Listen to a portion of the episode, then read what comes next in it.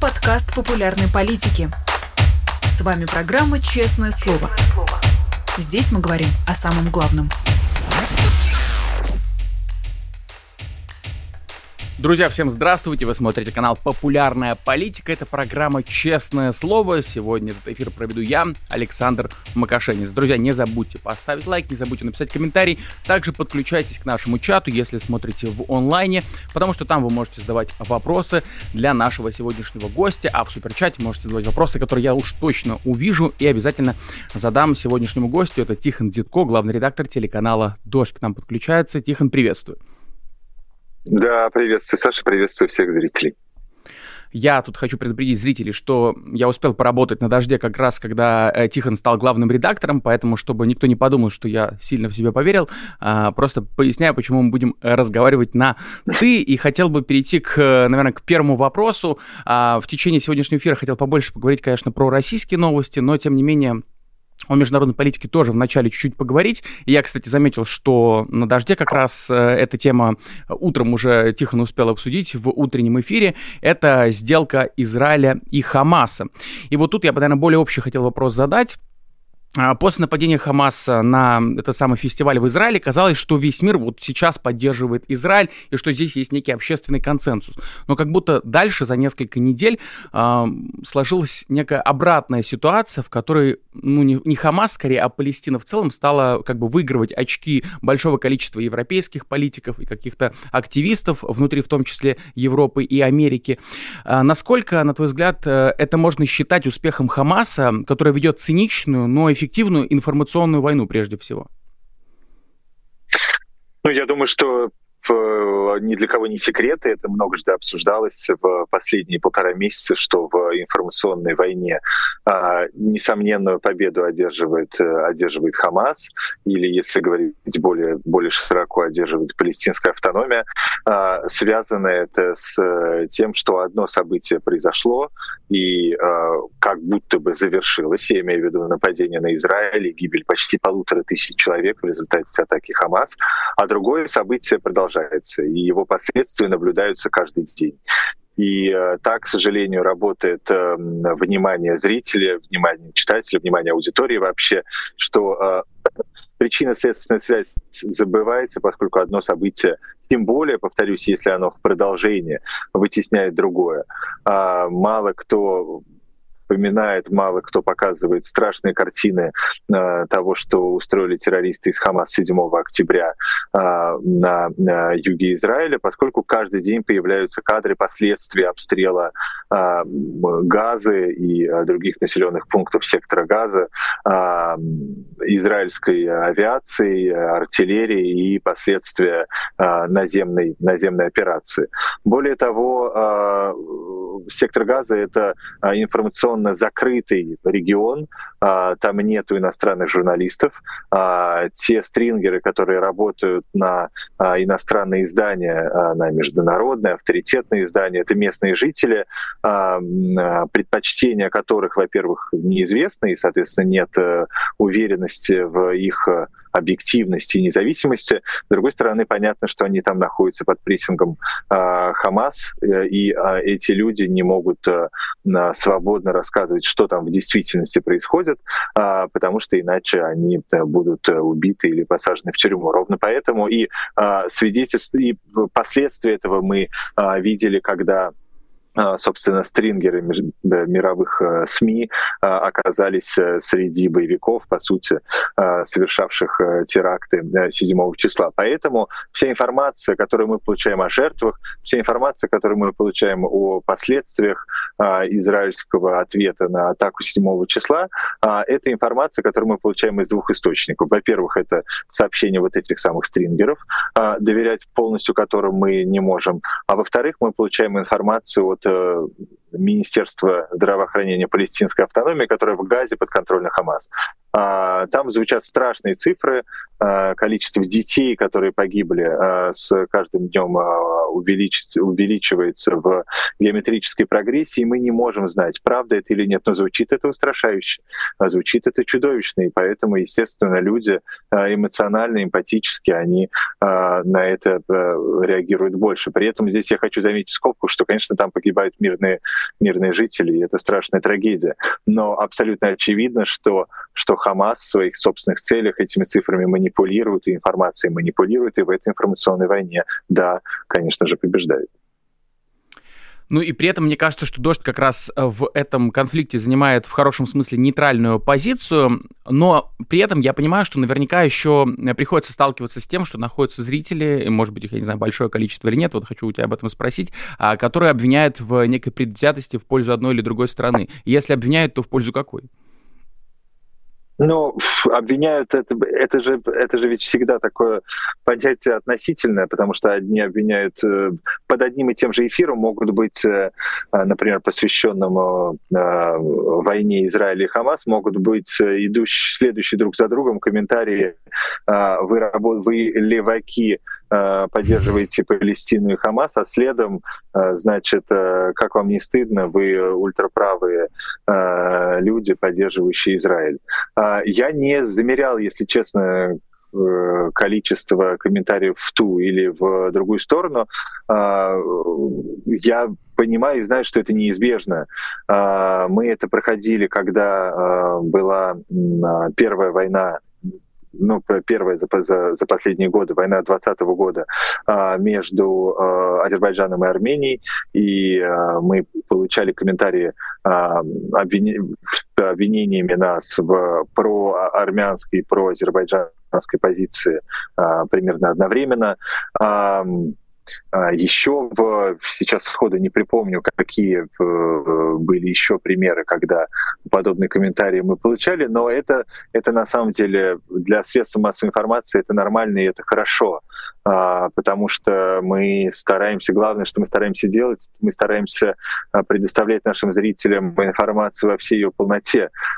При этом понятно, что условно говоря, у нас, у нас есть голова на плечах, и мы понимаем, что существует причинно-следственная связь. И, например, когда вы рассказываете об а, обстрелах Израилем Газы, вы не можете делать вид, что а, просто вдруг 7 числа, 7 октября вечером израильское командование значит, посмотрело друг на друга и сказало, давайте-ка теперь мы начнем обстреливать Газу, а потом ведем туда э, силы наземных операций. Поэтому, рассказывая об этом, конечно же, мы э, напоминаем нашим зрителям, с чего все началось? А началось все с этой самой атаки 7 октября на э, музыкальный фестиваль и на кибуцы э, в поселениях.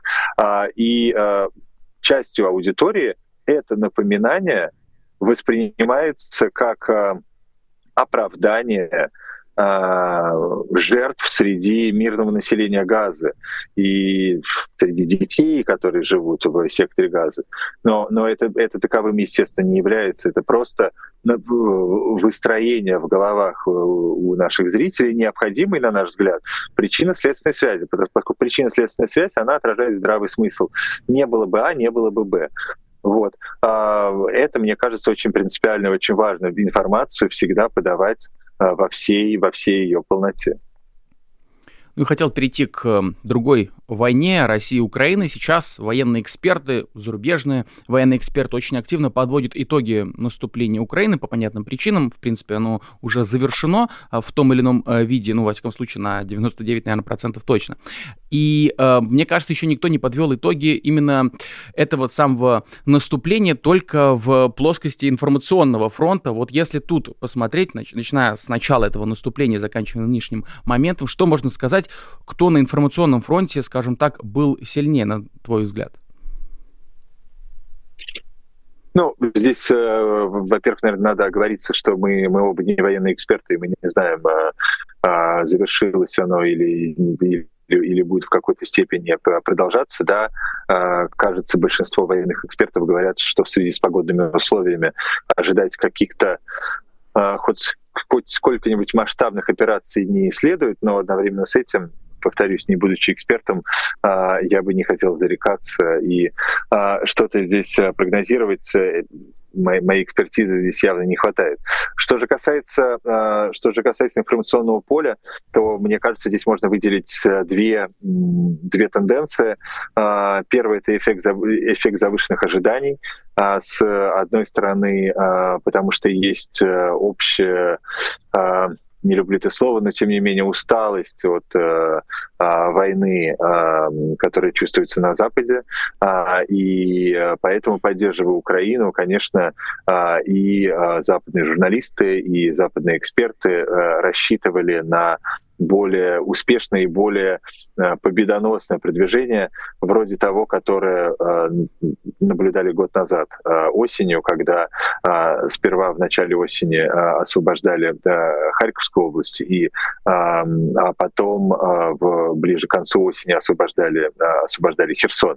А этого не произошло, просто по, опять же, не, не беру сейчас судить там о количестве километров, на которые продвинулись ВСУ, но просто этого не произошло с точки зрения больших побед, больших, больших населенных пунктов, которые были бы освобождены Украиной. И а, в этом смысле разочарование от а, нереализации этих завышенных ожиданий, оно, конечно, а, оно, конечно, слышится из многих э, средств массовой информации.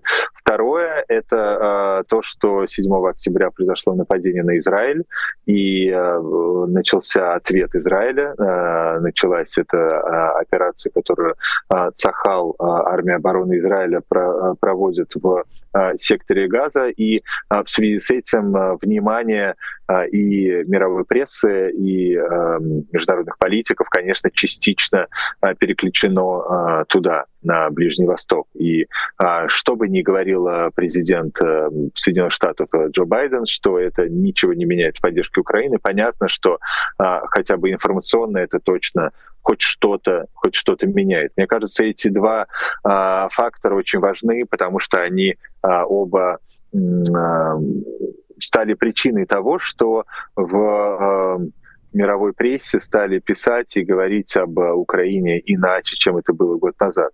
Вместе с тем, мне кажется, что людям, которые поддерживают Украину в этой страшной войне, а, не стоит драматизировать э, в этом смысле ситуацию. А, мы, если будем оглядываться назад, то мы вспомним, что а, начиная с 24 февраля и настроение в прессе, и настроение политиков, и вообще общее ощущение менялось не раз.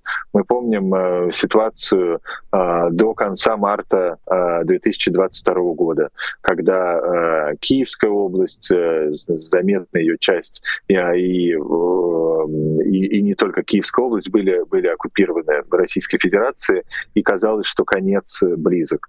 А потом в конце марта все изменилось, когда э, российские войска выбили из э, э, выбили из-под Киева, а, и картинка начала меняться. Потом, да, а, Харьковское э, наступление и этот успех, и Херсонское, потом вновь как будто бы какой-то какой тупик. Эти а, периоды, а вслед за ними и э, освещение информационное меняется, потому что э, зрители, слэш-читатели, слэш-слушатели да и мы, да и, и те, кто работает с другой стороны, журналисты, всем, всем, всем хочется, чтобы все было быстро, легко и просто. А так не бывает. И э, ровно поэтому мне кажется, что к этому нынешнему состоянию нужно относиться как к периоду, на смену которому придет э, совсем другой, может быть, о нынешнем мы уже не будем вспоминать. Ну и на твой взгляд, насколько серьезно повлияли на оценку этого наступления завышенные ожидания, которые возникли по мотивам многих статей, громких заголовков украинских медиа, в частности, некоторые чиновники вроде Кирилла Буданова, Михаила Подалека, они говорили о том, что вот, значит, к концу лета выйдем, или вообще в начале лета выйдем в эфир э, из Крыма. Ну, понятно, что это была шутка, но тем не менее это создавало такую планку завышенных ожиданий. Насколько это повлияло? Ну, это, несомненно, повлияло, и почему так э, говорит Михаил Подоляк, э, совершенно понятно, и это не вызывает никаких э, а, никаких противоречий, потому что Михаил Подоляк пропагандист, это его, это его работа, он является спикером э, офиса президента Украины. Его работа заключается в том, чтобы в э, людях э, греть эту надежду на надежду, оптимизм э, на то, что э, в скором времени все, э, все завершится. А, несомненно, что после того, как э, Украине в три с половиной раза, э, значит, э, меньше Российской Федерации по населению удалось э, отбросить э, российскую армию, э, которая пропагандистски называлась Второй армией мира, от Киева, а потом еще и от значит, Харькова и освободить Херсон, и после того, как были созданы э, вот эти несколько, ну, скажем так, мемов э, про э, русский военный корабль, после того, как это, после того, как флагман флота Черноморского крейсера Москва был затоплен, после того, как беспилотники украинские долетели до Кремля, э, был создан такой образ, что вот есть, есть какие-то есть какие-то киборги, есть какие-то сверхлюди, а, которые раз уж они начали, то они все э, быстро и закончат. Скоро уже будут э, э, сначала в Мелитополе, потом в Мариуполе, в Бердянске, а следом, а следом и в Ялте с Симферополем и Севастополем. А, вот, мне кажется, эти самые завышенные ожидания. Когда а, ожидания не реализуются, то наступает большое разочарование. А, и ровно это, мне кажется, мы и наблюдаем. Но, повторюсь, мне кажется, что и ожидание это было, был такой пропагандистский ход, и разочарование это следствие этого пропагандистского хода. Потом я я, опять, опять же, я, я не военный эксперт, но просто наблюдая на то, что происходит э, два года, мы, мы видим, как этот маятник, маятник все время качается то в одну, то в другую сторону. У нас нет оснований исключать, что подобное не произойдет сейчас, и появятся новые ожидания, э, нынешние разочарования забудутся и так далее, и так далее. Ну, кстати, да, по мотивам мема про вторую армию мира действительно можем увидеть, как губительно могут быть а, завышенные ожидания. Но между тем хотел к другому сюжету перейти. Э, жены и родственники мобилизованных. Это то, зачем мы на популярной политике особенно внимательно следим. А на твой взгляд, насколько это в политическом э, смысле важный сюжет и насколько он э, прежде всего интересует зрителей? Начну с конца. А, насколько он интересует зрителей, он не очень интересует зрителей. А, и это, это расстраивает, потому что мне кажется, что это очень важная тема. Но сейчас об этом чуть подробнее скажу сначала, сначала про зрителей. Значит, их это не очень интересует, но зрителей сейчас, к сожалению, не интересует почти ничего. Мы видим, что зрители, аудитория, люди в России, они значительно меньше, чем прежде, интересуются новостями. И понятно почему. Потому что ничего не меняется глобально. Потому что на каждом из э, участников, уж э, прости за такой каламбур информационного фронта, есть, э, есть вялое продвижение то вперед, то назад, а, есть это самое информационное затишье, а, нет, нет больших каких-то прорывов и изменений. И люди, а, не видя собственной возможности что-то в связи с этим менять, как мне кажется, люди просто сознательно замыкаются от новостей. Что касается конкретно жен мобилизованных, то мне кажется, что эта повестка не до конца пока понятно, и э, на самом деле она не до конца понятна не только зрителям, и не только нам, но и самим женам мобилизованных. Э, мне кажется, что они сами не до конца понимают, кто они, что они, чего они хотят, и к чему все это может привести. Зато кому понятно, что это важная история точно, ну, ну, помимо популярной политики и телеканала «Дождь». А, это понятно в Кремле. И а, мне кажется, что там довольно а, нервно и пристально следят за тем, как развивается эта история. А, здесь оба варианта плохие не обращать на них внимания, в смысле не подавлять их э, выступления. Это значит, что с одной стороны это движение будет разрастаться, с другой стороны люди будут знать, что оказывается можно протестовать против чего-то, подавлять их, запрещать, разгонять, избивать, это э, довольно стрёмно для власти, потому что таким образом они же говорят, у меня муж герой СВО, он воюет, это как получается? Э, российские менты избивают жен героев СВО, тоже не очень. А с третьей стороны, не очень понятно э, и Кремлю, и, повторюсь, и самим женам мобилизованных, кто они, собственно, такие, во что это выльется. Потому что, с одной стороны, они говорят, мы жены мобилизованных, мы, мы, мы, мы как бы не против СВО, но мы, э, мы просто хотим, чтобы наших мужей вернули, а каких-нибудь других мужиков туда отправили. С другой стороны, они в своем этом манифесте, они говорят, нам по большому счету все равно, кто это сделает. Нам все равно какая-то сделает политическая сила. Просто верните нам наших нам наших мужиков. Сделайте это вы, или сделает это ЛДПР, или сделает это Навальный, или сделает это Игорь Стрелков или Илья Пономарев, нам все равно. Они не упоминают эти имена, но тем не менее, просто верните нам их назад. Ну и, наконец, что очень важно, а, на мой взгляд, а, очень важно здесь следующее. Поддержка так называемой специальной военной операции, она должна быть абсолютной. Поддержка курса должна быть абсолютной. А, это включает в себя определенное количество элементов. И если один из этих э, элементов, а именно нежелание вернее не так, а если один из этих элементов, а, а именно готовность умереть за эти непонятные цели выпадает, а мы видим, что эти люди не хотят, чтобы их э, сыновья, мужья и, э, значит, и братья умирали, то конструкция рушится, она становится значительно более хрупкой и может повернуться в любую сторону. А, поэтому я думаю, что я согласен с вами, с популярной политикой, что это очень важный сюжет, и за ним нужно наблюдать, и мы очень внимательно об этом а, об этом рассказываем. И э, если он будет развиваться как-то активнее, я думаю, что а, и у аудитории к этому больше интереса сформируется.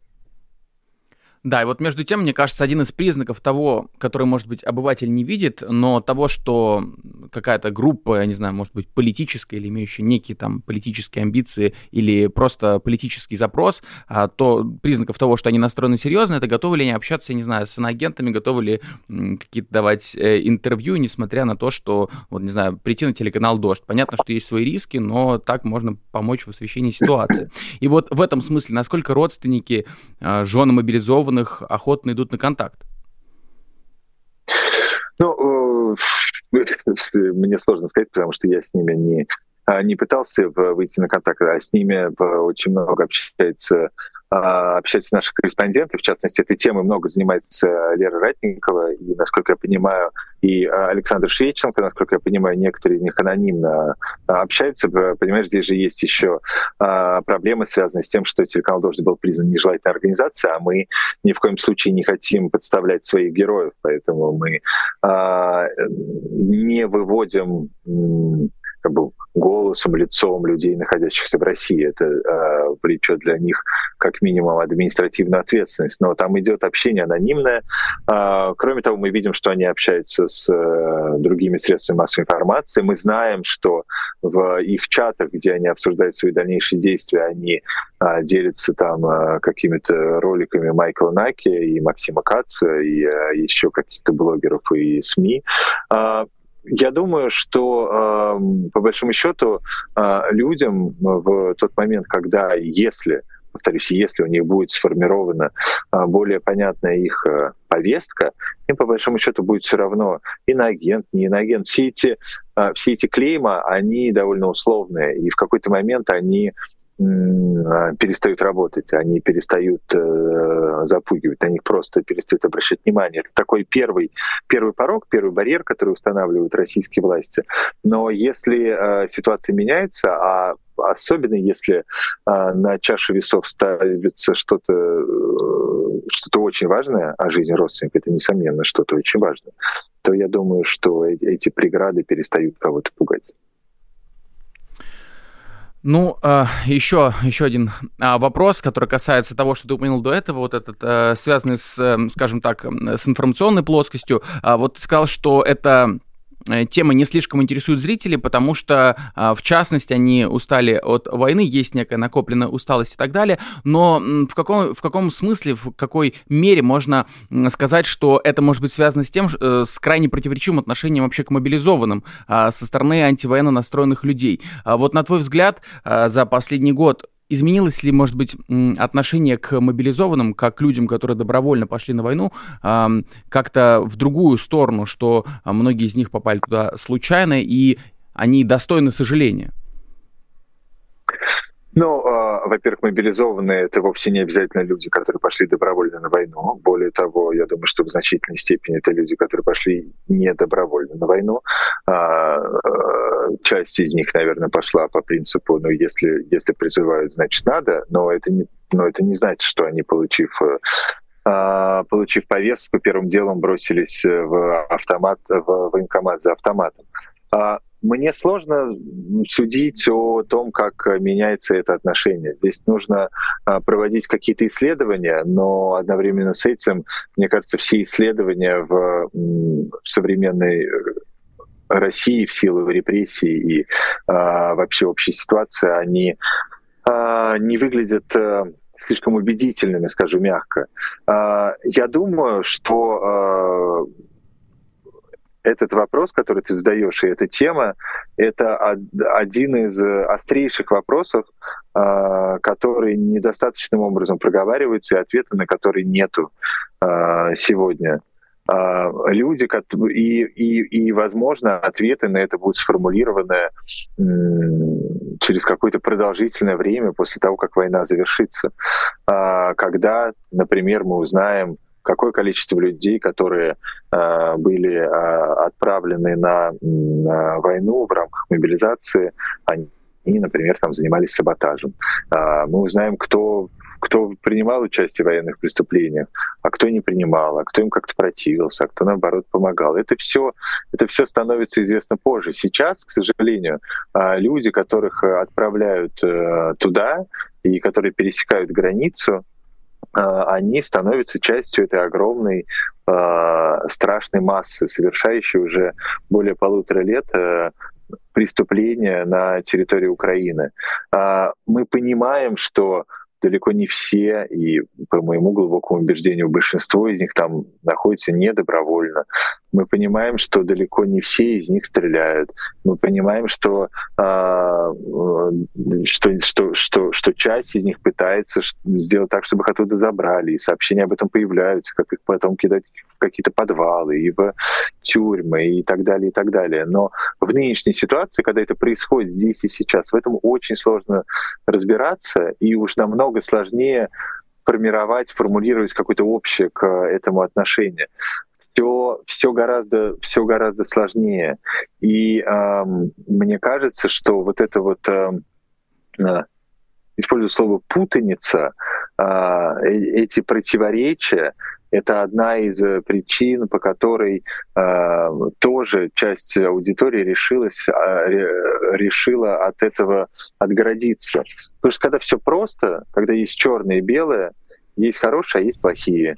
Э, есть там те, кого ты поддерживаешь, а есть те, кого ты не поддерживаешь. То есть то намного проще, и как-то э, к этому больше хочется быть причастным. И когда появляются какие-то сложные этические, моральные вопросы, ответ на которые порой сложно себе задать. Ну, например, как ты относишься к своему э, соседу, который туда э, поехал и творит там страшные вещи. Но едва ли ты к нему относишься хорошо, и там, испытываешь ли ты к нему сочувствие. Сложно сказать себе фразу «я не испытываю сочувствие к своему соседу», ну, а сложно испытывать сочувствие к убийце. И э, это, это, это, это сложные э, вопросы, на которые сложно находить ответы, и поэтому порой хочется, хочется мне кажется, как бы в таком домике собственной, собственной жизни укрыться и ничего не видеть, ничего не слышать. Ну и хотел к другой теме перейти, тоже, которая обсуждается, но такое ощущение, что как будто бы недостаточно или не так много, как изначально заявлялось. На этой неделе на «Дожде» ты вместе с Майклом Наки и Сергеем Гуриевым подводил итоги анкетирования, которое предложил Алексей Навальный. Прежде всего, что удивило или впечатлило в результатах? Ну, я бы не сказал, что что-то удивило, потому что э, на самом деле это в известной степени соотносится с тем, как я себе это представлял. Э, поэтому я бы не говорил об, об, об удивлении, я бы говорил, наверное, об э, подтверждении э, моей позиции. Она заключалась в том, что Ну вот там первый вопрос был, считаете ли вы выборы значимым событием? Если я не ошибаюсь, 79% людей а, ответили «да, явля... выборы являются значимым событием». Я, я считаю так же. И об этом всегда говорил, что а, невзирая на то, что а, результаты ясны, и кого допустят, кого не допустят, все это понятно, но выборы являются неким окном возможностей. И, и насколько я могу судить, а, ровно таким образом большое количество людей э, так это и воспринимают. Вот, поэтому я бы обращал на это внимание в первую очередь. В остальном же э, все, все в целом для меня, если честно, было, было ожидаемо. А, нет, При этом... э, наверное, скажу, что, что, что меня удивило. Меня удивило, э, какое количество, какое малое количество людей ответило на вопрос про бойкот и какое мало из этого малого количества людей а, допустило возможность бойкота выборов. Это, это интересно. Угу. Ну, видимо, да, запрос на действие очень высокий, на безопасное действие. Э, при этом я открываю вкладку э, дождя на Ютубе и вижу, что трансляция набрала 170 тысяч просмотров, при том, что был Майкл Наки, Сергей Гуриев, спикеры, которые, в принципе, когда приходят, обычно, ну, набирают э, весомое количество просмотров, и это даже меньше, чем у вашего регулярного вечернего эфира, да, то есть, э, хотя, казалось бы, это вот то, что должно подвести итог и так далее. А, возможно, вот на твой взгляд, широкого зрителя, в принципе, не так уж и эта тема интересует? Широкого вообще в России не интересуют выборы вплоть до э, нескольких недель до, до их проведения и вплоть до того момента, когда что-то произойдет. Э, потому что как бы э, опять же, это, это, это к разговору о том, что нам всем хочется простых движений и простых э, событий. Что делать, скажите? Что делать и, и, и что произойдет, если я это сделаю? Вот мне кажется, что здесь идет речь об этом. А разговор о том, что сделать, начнется в январе-феврале.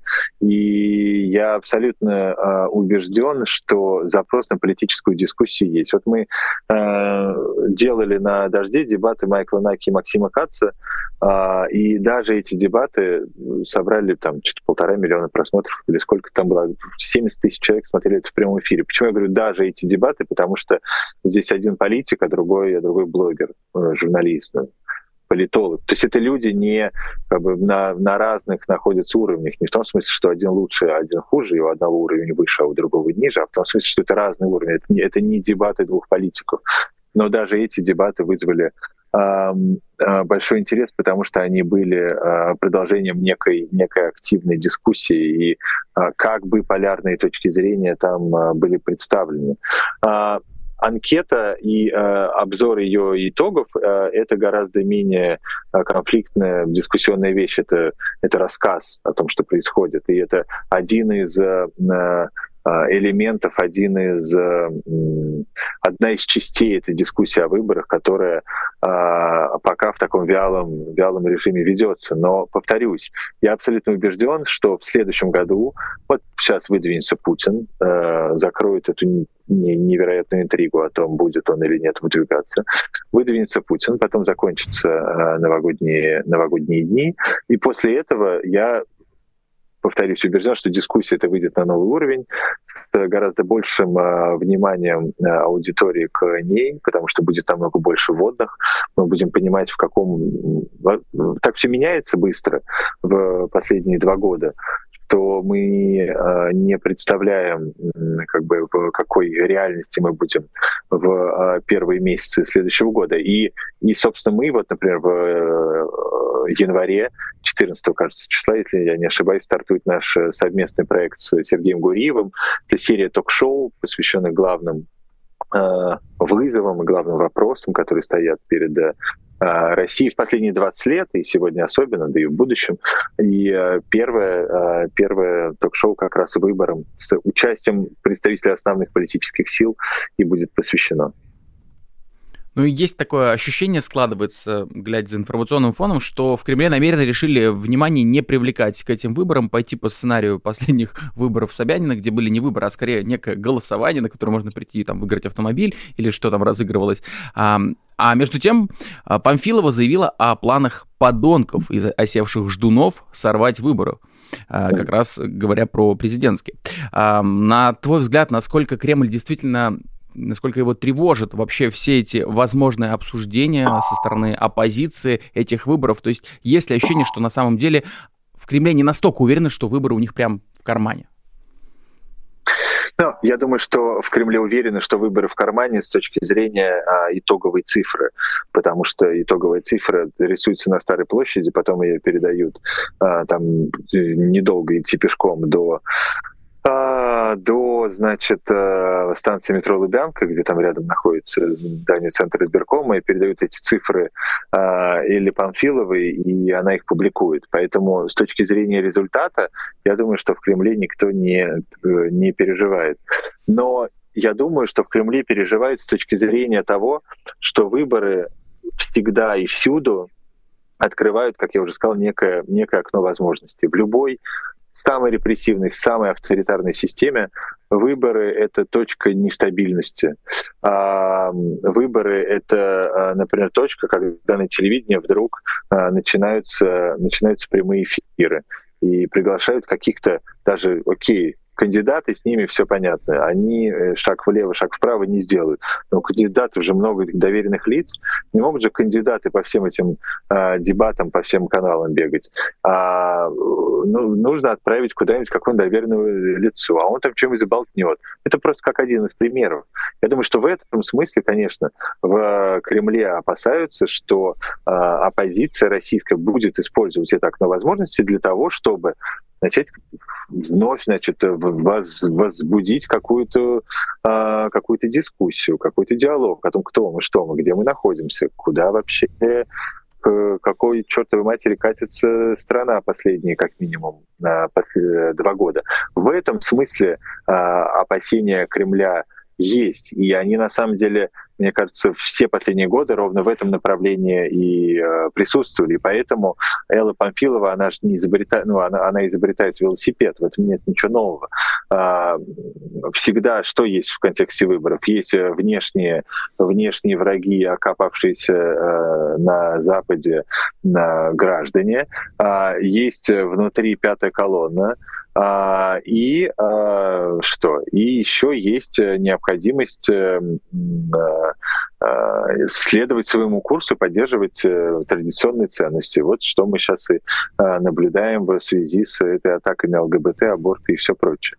А здесь они, они следуют своей, своей методичке, они ничем не отличают это от того, что было несколько последних лет. И поэтому как раз вот ровно, ровно в этом смысле у оппозиции есть некое преимущество, что и эти ребята ничего нового придумать не могут. Значит, оппозиции нужно придумать что-то новое. Ну, еще к одной теме хотел э, перейти. Мы уже успели косвенно поговорить о том, что зритель устал от войны, и вот лично по моему наблюдению э, все еще вызывают некий интерес у э, зрителя любые новости, в которых есть какая-то надежда. И тут я хочу подвестись к Валерию Соловью.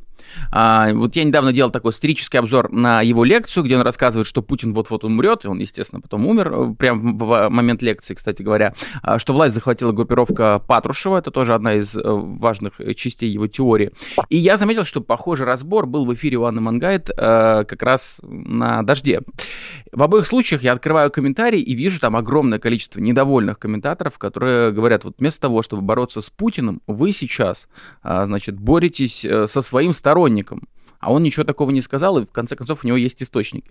Так э, задам я наивный вопрос. Может, зря мы на Валерия Дмитриевича нападаем?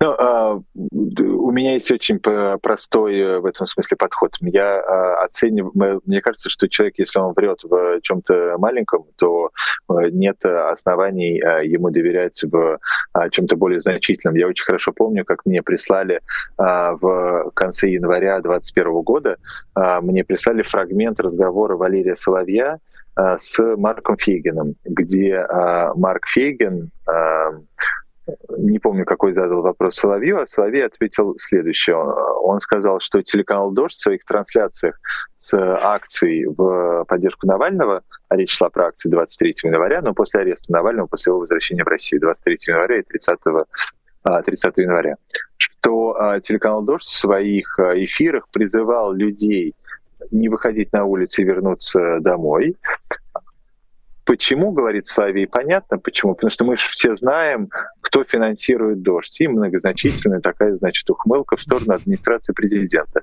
Это ложь, довольно, довольно, довольно такая эм, э, дурацкая. И после этого, как бы, э, если до этого разговоры про э, орла, которого сжигает э, Шойгу с Путиным, э, у меня могли вызывать какую-то кривую ухмылку, то сейчас я понимаю, что это, что это с высокой долей вероятности такая же брехня, прошу прощения, как и то, что э, он говорил про телеканал «Дождь», потому что я знаю, что это неправда. Ну вот я, я, я это знаю. А, это первое. Второе заключается в следующем. Кто такой Валерий Соловей? Откуда он взялся? Хорошо, был профессором ГИМО. А потом перестал быть профессором ГИМО. Почему у него источники, которые сидят в волосах у Путина и знают все, что происходит вокруг? Почему мы этому верим вообще? Ну, как бы э, Валерий Соловей — это очень удачный медиапроект. А, наверное, а, если кто-нибудь сейчас захочет занять его нишу, то он, с, если будет прилагать определенное количество усилий, постепенно этого добьется. Просто нужно, а, быть э, безапелляционным, ну, Путин умер и лежит в морозильной камере. А, э, нужно это повторять как можно чаще. А, и нужно ссылаться на, на источники. Нужно, нужно, нужно быть очень загадочным, очень таинственным. Кто ваши источники? О, я не могу вам сказать. Почему вам позволяют такое говорить? О, у меня есть крыша, еще что-то. А, нет здесь, здесь все очень просто. Как бы на, на твой вопрос, почему, почему же мы не верим тому, что говорит Соловей, у меня вопрос, а почему, а почему мы должны этому верить? Не говоря о том, что э, как бы я не помню э, случаев, э, э, случаев взбычи того, что он говорил, кроме каких-то очевидных, очевидных вещей. Ну, утром зайдет солнце, Дошло, черт, значит, профессор Славей и правда обладает какими-то суперисточниками. Ну и вот, э, завершая как раз э, э, эту тему, я понимаю, что довольно уместно предъявлять каналу «Популярная политика», что мы должны бороться с Путиным. А, но насколько такая миссия актуальна для «Дождя»? Ну, мы это, это, это хороший вопрос, и это сложный вопрос. А, там, там же, там же, во-первых, извини, было про, про Славя, что как же, а, как же так мы не, не, не помогаем. Мне кажется, что э, человек по имени Валерий Соловей не, не помогает тем, кто выступает про, против э, нынешней российской власти, а только мешает. Потому что э, э, очень, э, очень заманчиво жить в мире, где все классно и все хорошо, и завтра все закончится. Вот я сейчас э, несколько дней назад включил приложение «Эхо» и слышал выступление э, Валерия Соловья на YouTube-канале «Живой гвоздь», где он рассказывает значит, про то, как Патрушев управляет страной, Путин, э, Путин лежит в морозильной камере, Васильевич, это двойник, им там недовольны, потому что он мало кашляет, и, э, и, и, и, и не отреагировал на вопрос на немецком языке. Алина Кабаева, значит, хотела уехать э, в Дубай, и, но ее не отпустили, потому что она болтливая, но в элитах зреет недовольство Патрушевым, и скоро возможно выступление, и все, и, и, и какая-то, значит, э, невероятная картина мира. История заключается в том, что реальность, она другая. Вот э, нам э, иногда наши зрители говорят, зачем же вы показываете Путина? Путина мы можем посмотреть и на федеральных каналах. Но э, не является задачей создания нереальной реальности. А, потому что это очень опасно. Потому что реальная реальность, она потом очень больно ударит по голове. А, и это последнее, что нужно. Для того, чтобы менять ситуацию, нужно, прежде всего ее трезво оценивать. Вот мне кажется, что, что, что э, человек, именующий профессором, а Валерий Соловей, он а, создает эту самую ненастоящую реальность. Это такой дурман, в котором существуют люди, знаешь, как в диснеевских мультиках. А, и потом они не знают, как, собственно, реагировать на происходящее, в реальности все оказывается иначе. Они говорят, как же, нам же сказал Соловей, что Путин умер. А потом он же там сказал, что двойник тоже, тоже то ли умер, то ли заболел что-то. Как же Путин еще здесь? Вот, поэтому мне кажется, что это никаким образом не, а, не помогает, а наоборот лишь мешает. А что касается э, телеканала «Дождь» и бороться с Путиным или нет, мне кажется, что ну, э, понятно, что основная наша функция э, телеканала «Дождь» — это информирование нашей аудитории. Одновременно с этим мы никогда не скрывали с 2010 года, когда телеканал «Дождь» был образован, что мы хотим менять ситуацию в стране. И э, это, это касалось каких-то конкретных социальных проектов. Там, например, у нас был э, проект «Все, все разные, все равные», э, в котором речь шла о людях с ограниченными возможностями. Или, например, у нас был проект совместный с журналом «Большой город», когда мы инспектировали Москву, всякие известные люди ездили по Москве, я, в частности, на, на инвалидном кресле. Это чертовски тяжело. И после этого мы знаем, московские власти Москву меняли, появлялись какие-то пандусы и прочее. Это что касается, как бы, в кавычках, теории малых дел. Но помимо этого, всегда ценности, на которых телеканал «Дождь» основан, мы, мы, мы их всегда всюду говорили. Это право человека, это свободы, свобода выбирать, свободу слова, и, и, и свобода собраний и так далее. Одна из самых первых межпрограмм, которая была сделана на «Дожде», это был проект «Конституция», где ведущие «Дождя» и всякие известные российские люди, актеры, артисты, общественные деятели читали главы из Конституции. Потому что мы за это стоим. Это для нас важно. И, естественно, когда э, власть это нарушает, а тем более, когда власть э, э, совершает такое преступление, как она совершает, начиная с 24 февраля, мы, э, мы выступаем против, что мы хотим, э, чтобы мы, чтобы наши зрители, наши дети жили и росли в нормальной, предсказуемой, комфортной, миролюбивой э, стране, где мы не являемся декорацией, а где мы что-то, а вернее, не что-то, а все и свою жизнь, в первую очередь, определяем. Поэтому в этом смысле, конечно, помимо информирования, мы пытаемся заниматься изменениями, вот так я скажу. И изменения, но, но это просто связанные друг с другом вещи, потому что изменения, они в известной степени возможны благодаря информированию. Чем больше э, понимают, что на самом деле происходит, тем больше у них готовности не мириться с этим и э, свой круг нормальности расширять. И так вот тот самый э, Валерий Соловей, сделать так, чтобы этих людей было меньше, потому что эти люди, э, которые ему внимают, они живут в мире розовых фантазий, где Путин уже месяц все никак не, не, не, не вылезет из морозильной камеры, а, в общем, и далее по списку. Спасибо. Тихон Зитко, главный редактор телеканала «Дождь», был в нашем эфире. Я Спасибо. думаю, хороший Хорошая точка для сегодняшнего разговора. Ну и, друзья, напоминаю вам в завершение, что вы можете отправлять платные вопросы в течение всех наших эфиров, где у нас есть гости, например, или где нет гостей, есть авторские программы. Обязательно в конце эфира наши ведущие будут либо зачитывать ваши вопросы, либо отвечать на них, либо, либо просто реагировать если это, например, будет какая-нибудь приятная гифка. Ну а также есть опция в виде Патреона на ваших экранах, есть QR-код, по нему переходите и становитесь патроном программы «Честное слово». Тут все довольно просто. Выбираете программу, которая вам нравится больше всего, которую вы хотите поддержать больше всего, если вам очень нравится формат. Особенно это касается авторских программ. Не знаю, Ильи Шипелина, Сергея Бойко и так далее. А, ГКЧП, в конце э, концов, тоже а, прекрасная программа. Вот вы можете ребят э, поддержать, пройдя по QR-коду. Ну и на ваших экранах уже есть люди, которые нас поддерживают, за что, друзья, вам огромное спасибо. Очень вам благодарны за то, что вы э, поддерживаете нас финансово и тем самым даете обратную связь. Ну а с вами был Александр Макашенец. Увидимся. Вы слушали подкаст «Популярные политики». Мы выходим на Apple Podcast, Google Podcast, Spotify и SoundCloud. А еще Подписывайтесь на наш канал в YouTube.